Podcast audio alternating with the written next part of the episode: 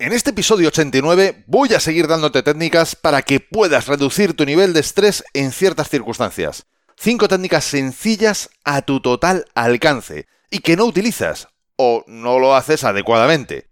¿Quieres saber cuáles son y cómo sacarles partido? Pues vamos con el episodio. 3, 2, 1, comenzamos. Esto es Código Emprendedor, donde te desvelamos cuáles son las habilidades que impactan en los negocios de éxito. Contigo, Fernando Álvarez.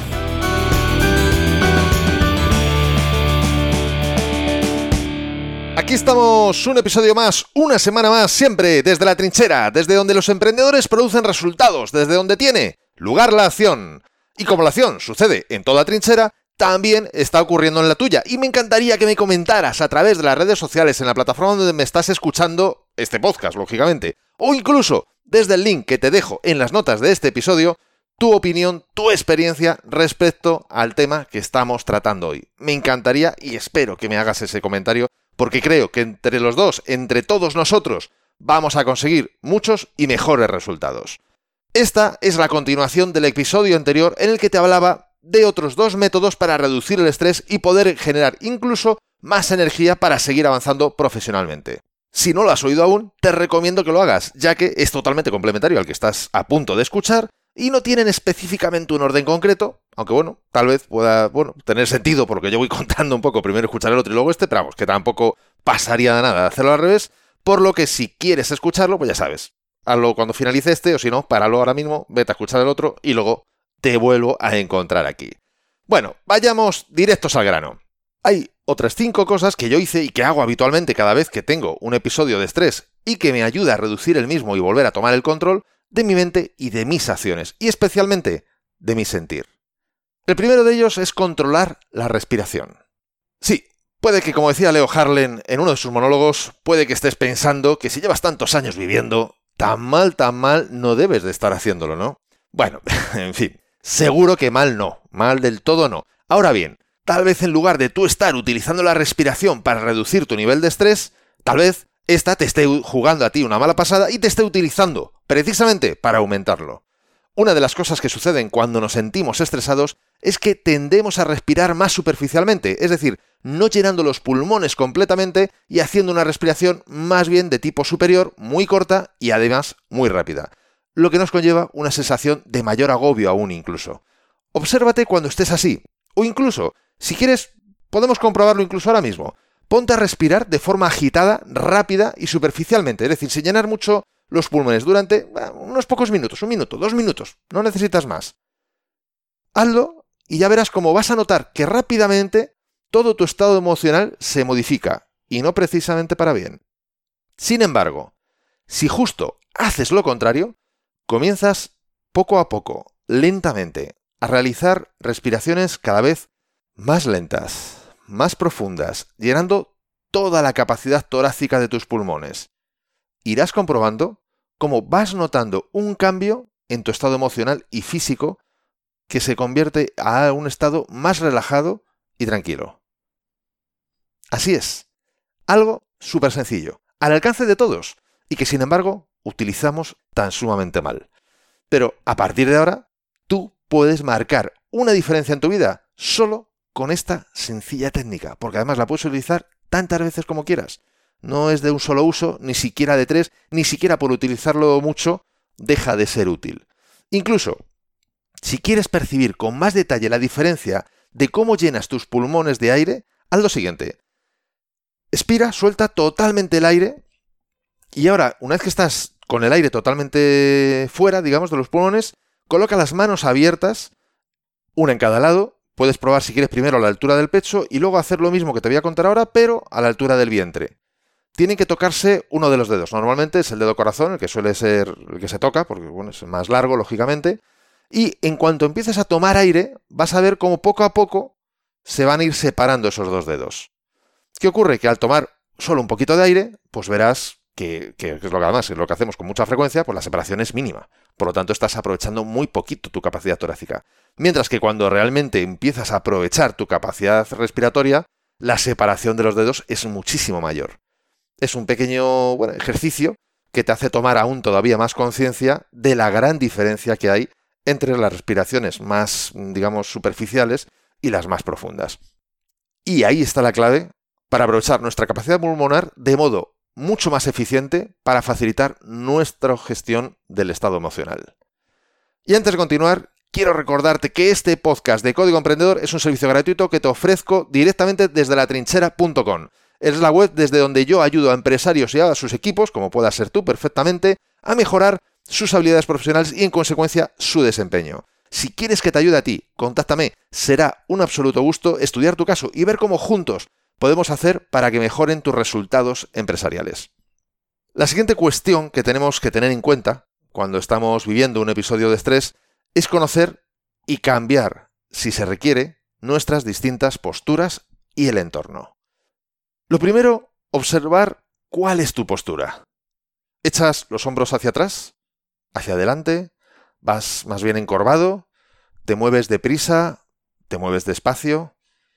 Si estás sentado, estás más bien recto, con la espalda recta, estás inclinado hacia un lado, estás recostado, medio retumbado. Es fundamental conocer y controlar o gestionar nuestra postura, ya que lo primero que hace es facilitar o dificultar nuestra respiración, permitiéndonos abrir más o menos nuestra caja torácica. Además, que modificando nuestro cuerpo también modificamos nuestro propio sentir, y no es preciso que creas lo que digo, muy fácilmente puedes comprobarlo. Un ejemplo fácil y sencillo, aunque sutil, pero eficaz. Juega con echar los hombros hacia atrás o hacia adelante. Estate un rato, lógicamente, con ellos hacia atrás o un rato con ellos hacia adelante y observa tu sentir. ¿Se modifica? ¿Estás más cómodo? ¿Estás más incómodo? ¿Respiras mejor? ¿Respiras peor? Por pequeña que sea la variación emocional, es un elemento que te empujará en una u en otra dirección. Ten en cuenta que normalmente los cambios emocionales no se producen habitualmente en nuestro día a día por un acontecimiento único, sino que son pequeñas cositas que van modificando ese sentir. Igualmente que todo movimiento rápido no facilita la respiración lenta y profunda, precisamente, ni mucho menos la relajada, por lo que en la medida que puedas, si necesitas relajarte, realiza movimientos conscientes, lentos, e igualmente esta acción ayudará a modificar tu estado emocional. Por otro lado, el entorno también ayuda, para bien o para mal. Es deseable poder tener la mayor iluminación y ventilación posible, la oscuridad y un lugar poco ventilado en general no nos van a ayudar a vivir emociones tan positivas como si realizamos precisamente lo contrario. Igualmente que el orden. Cuanto más orden y menos caos tengamos a nuestro alrededor, mayor será la sensación de paz. Así como lo que yo llamo minimalista práctico. Es decir, reducir el número de cosas a la vista, de forma que haya menos elementos visuales que estos tengan una uniformidad de color y forma. En una palabra, que visualmente todo sea como mucho más armónico y tengamos, digamos, menos recarga, menos distracción, visualmente hablando. Así como intentar, en la medida de lo que sea posible, la reducción o eliminación incluso, en la medida de lo posible, de los ruidos. O como yo digo, si no puedes reducir el ruido, al menos elige el que deseas. Puedes ponerte unos auriculares con música tranquila, por poner un caso, ¿no? Siempre, por supuesto, cuidando qué auriculares utilizas, el tiempo que los usas y demás cuestiones importantes para no dañarte los oídos. Por supuestísimo, faltaría más. La siguiente técnica es la meditación. Muy en moda en estos tiempos a través de su familiar más marketingiano denominado mindfulness. Estilos de meditación hay muchísimos, mucho más que culturas conocidas con toda probabilidad. Y es verdad que la meditación zen, que es de la que ha vivido este tan conocido mindfulness, sea posiblemente la más útil en estos casos, al menos desde mi punto de vista. Aquí te invito a que profundices en este estilo de meditación, ya que daría para mucho más que un episodio del podcast y por supuesto, ni que decir tiene, si te gustara que dedicara algún episodio a hablar específicamente o a profundizar en cómo meditar, sus beneficios, etcétera, etcétera, escríbeme a través, como decíamos antes, de las redes o del link que te dejo en las notas del episodio y coméntamelo, que para mí será un absoluto y total placer. Entre tanto, te invito a que, bueno, profundices, como digo, por tu parte, y una de las formas que la puedes hacer, por ejemplo, es escuchando podcast. En ese sentido, te recomiendo el podcast de Oliver Oliva, que se llama El Club de los Buenos Días, y el de Mar del Cerro, que se llama Medita Podcast. En ellos vas a poder encontrar muchísima información, incluso meditaciones guiadas, para que de forma muy fácil y muy sencilla puedas introducirte en este mundo de la meditación. Y, como no, no podía ser de otra manera, también te recomiendo la aplicación Siente de la empresa facilísimo.com, que además es una de las aplicaciones más premiadas para realizar meditaciones guiadas de forma fácil y sencilla. Ni que decir tiene, ya lo sabes, que te dejo los links de todo esto en las notas de este episodio. Y como digo, si te interesa, dímelo, escríbeme y yo encantado de que podamos profundizar más en futuros episodios. Lo que sí que nos da tiempo a comentar en este episodio es que a través de sus métodos para aquietar la mente y gestionar el foco de atención es una ayuda enorme para poder ralentizar el tráfico de pensamientos que nos atasca el cerebro, incluso para dirigir a estos hacia una búsqueda de soluciones lejos de dejarles que se vayan a su aire regodeándose en los distintos problemas que podamos tener. Muchas veces cuesta acercarse a la meditación por entenderla como algo religioso y también porque, bueno, se considera que hay que dedicarle mucho tiempo o que hay que realizar posturas muy complicadas y para nada es ni tiene que ser así. Aunque haya religiones, posiblemente todas, que utilicen algún tipo de meditación, la meditación es una técnica de gestión mental y emocional, sin necesidad de estar vinculada a ninguna práctica espiritual. Y por otro lado, la meditación puede ser realizada durante un sencillo minuto, no se necesita más. Si tienes 10 minutos, tanto mejor. Pero siempre será mejor un minuto meditativo que ninguno. Y por último, para meditar no necesitas ponerte en posturas imposibles dignas de un contorsionista de élite. Para nada. Puedes meditar estando sencillamente sentado, en el despacho, en casa, incluso, como hice yo el otro día, en el transporte público. Puedes cerrar los ojos o los puedes dejar abiertos. No importa, nadie va a saber lo que estás haciendo dentro de tu mente. El que más puede pensar si los cierras que estás durmiendo o echándote una cabecita, pero poco más. Si vas a cerrarlos, eso sí, depende por dónde estés y viajando, sujeta la cartera. No vayamos a tener luego después un disgusto. La clave es lo que vives en tu interior y no en tu exterior. Aunque por supuesto que si tienes un entorno cómodo, silencioso, tranquilo, Está claro que siempre será una inestimable ayuda, pero su ausencia no es un claro impedimento. Antes de continuar, quiero recordarte que puedes bajarte totalmente gratis mi book gratuito Multiplica por 100, donde te he recopilado más de 100 acciones que pueden multiplicar tus resultados. Lo sé porque son la consecuencia de estudiar a personas de éxito y además de haberlas puesto en práctica yo mismo, de haberlas experimentado. Puedes bajártelo, como te digo, totalmente gratis en desde la trinchera.com barra x100 y además te explico un sencillo método para aplicarlas de forma que notes mejoras en tus resultados, incluso habiendo solo aplicado unas pocas de estas acciones que te indico. No olvides que el éxito y los resultados en la empresa dependen más de cómo hacer las cosas que de estar 100 horas trabajando. Y si sigues preguntándote, pero bueno, vamos a ver, ¿y por qué Fernando me sigue insistiendo en esto de episodio tras episodio? Pues porque sé que muchos de los que os descarguéis el episodio aún no lo habéis bajado, porque veo las estadísticas y no cuadra, no cuadra. Está genial saber, está genial aprender, está genial inspirarse, pero hay que ponerlo en práctica. Y aquí te estoy ofreciendo de forma totalmente gratuita una guía paso a paso para poner en práctica más de 100 acciones que te van a ayudar a mejorar los resultados. Continuando con el episodio, ya por último, otro elemento que a mí me ha ayudado a superar momentos de estrés, de agobio e incluso de bajón emocional, es el agradecer lo que ya se es, lo que ya se tiene. Es evidente que el concepto lo tenemos todos clarísimo, seguro, no me cabe la menor duda. Y no vamos a entrar en topicazos de que hay que agradecer lo que se tiene, de no desear aquello que no se tiene porque eso nos hace más infelices, etcétera, etcétera, etcétera, etcétera.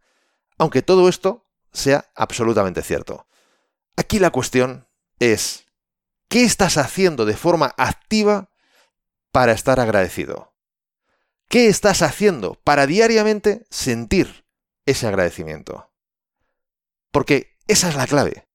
Como siempre he dicho, el saber es genial, lo acabo de decir hace nada, hace menos de un minuto, pero no es suficiente. Hay que ponerlo en acción para que produzca resultados. Y en este sentido, la clave es hacer lo necesario para que tengamos totalmente presente esa sensación de agradecimiento.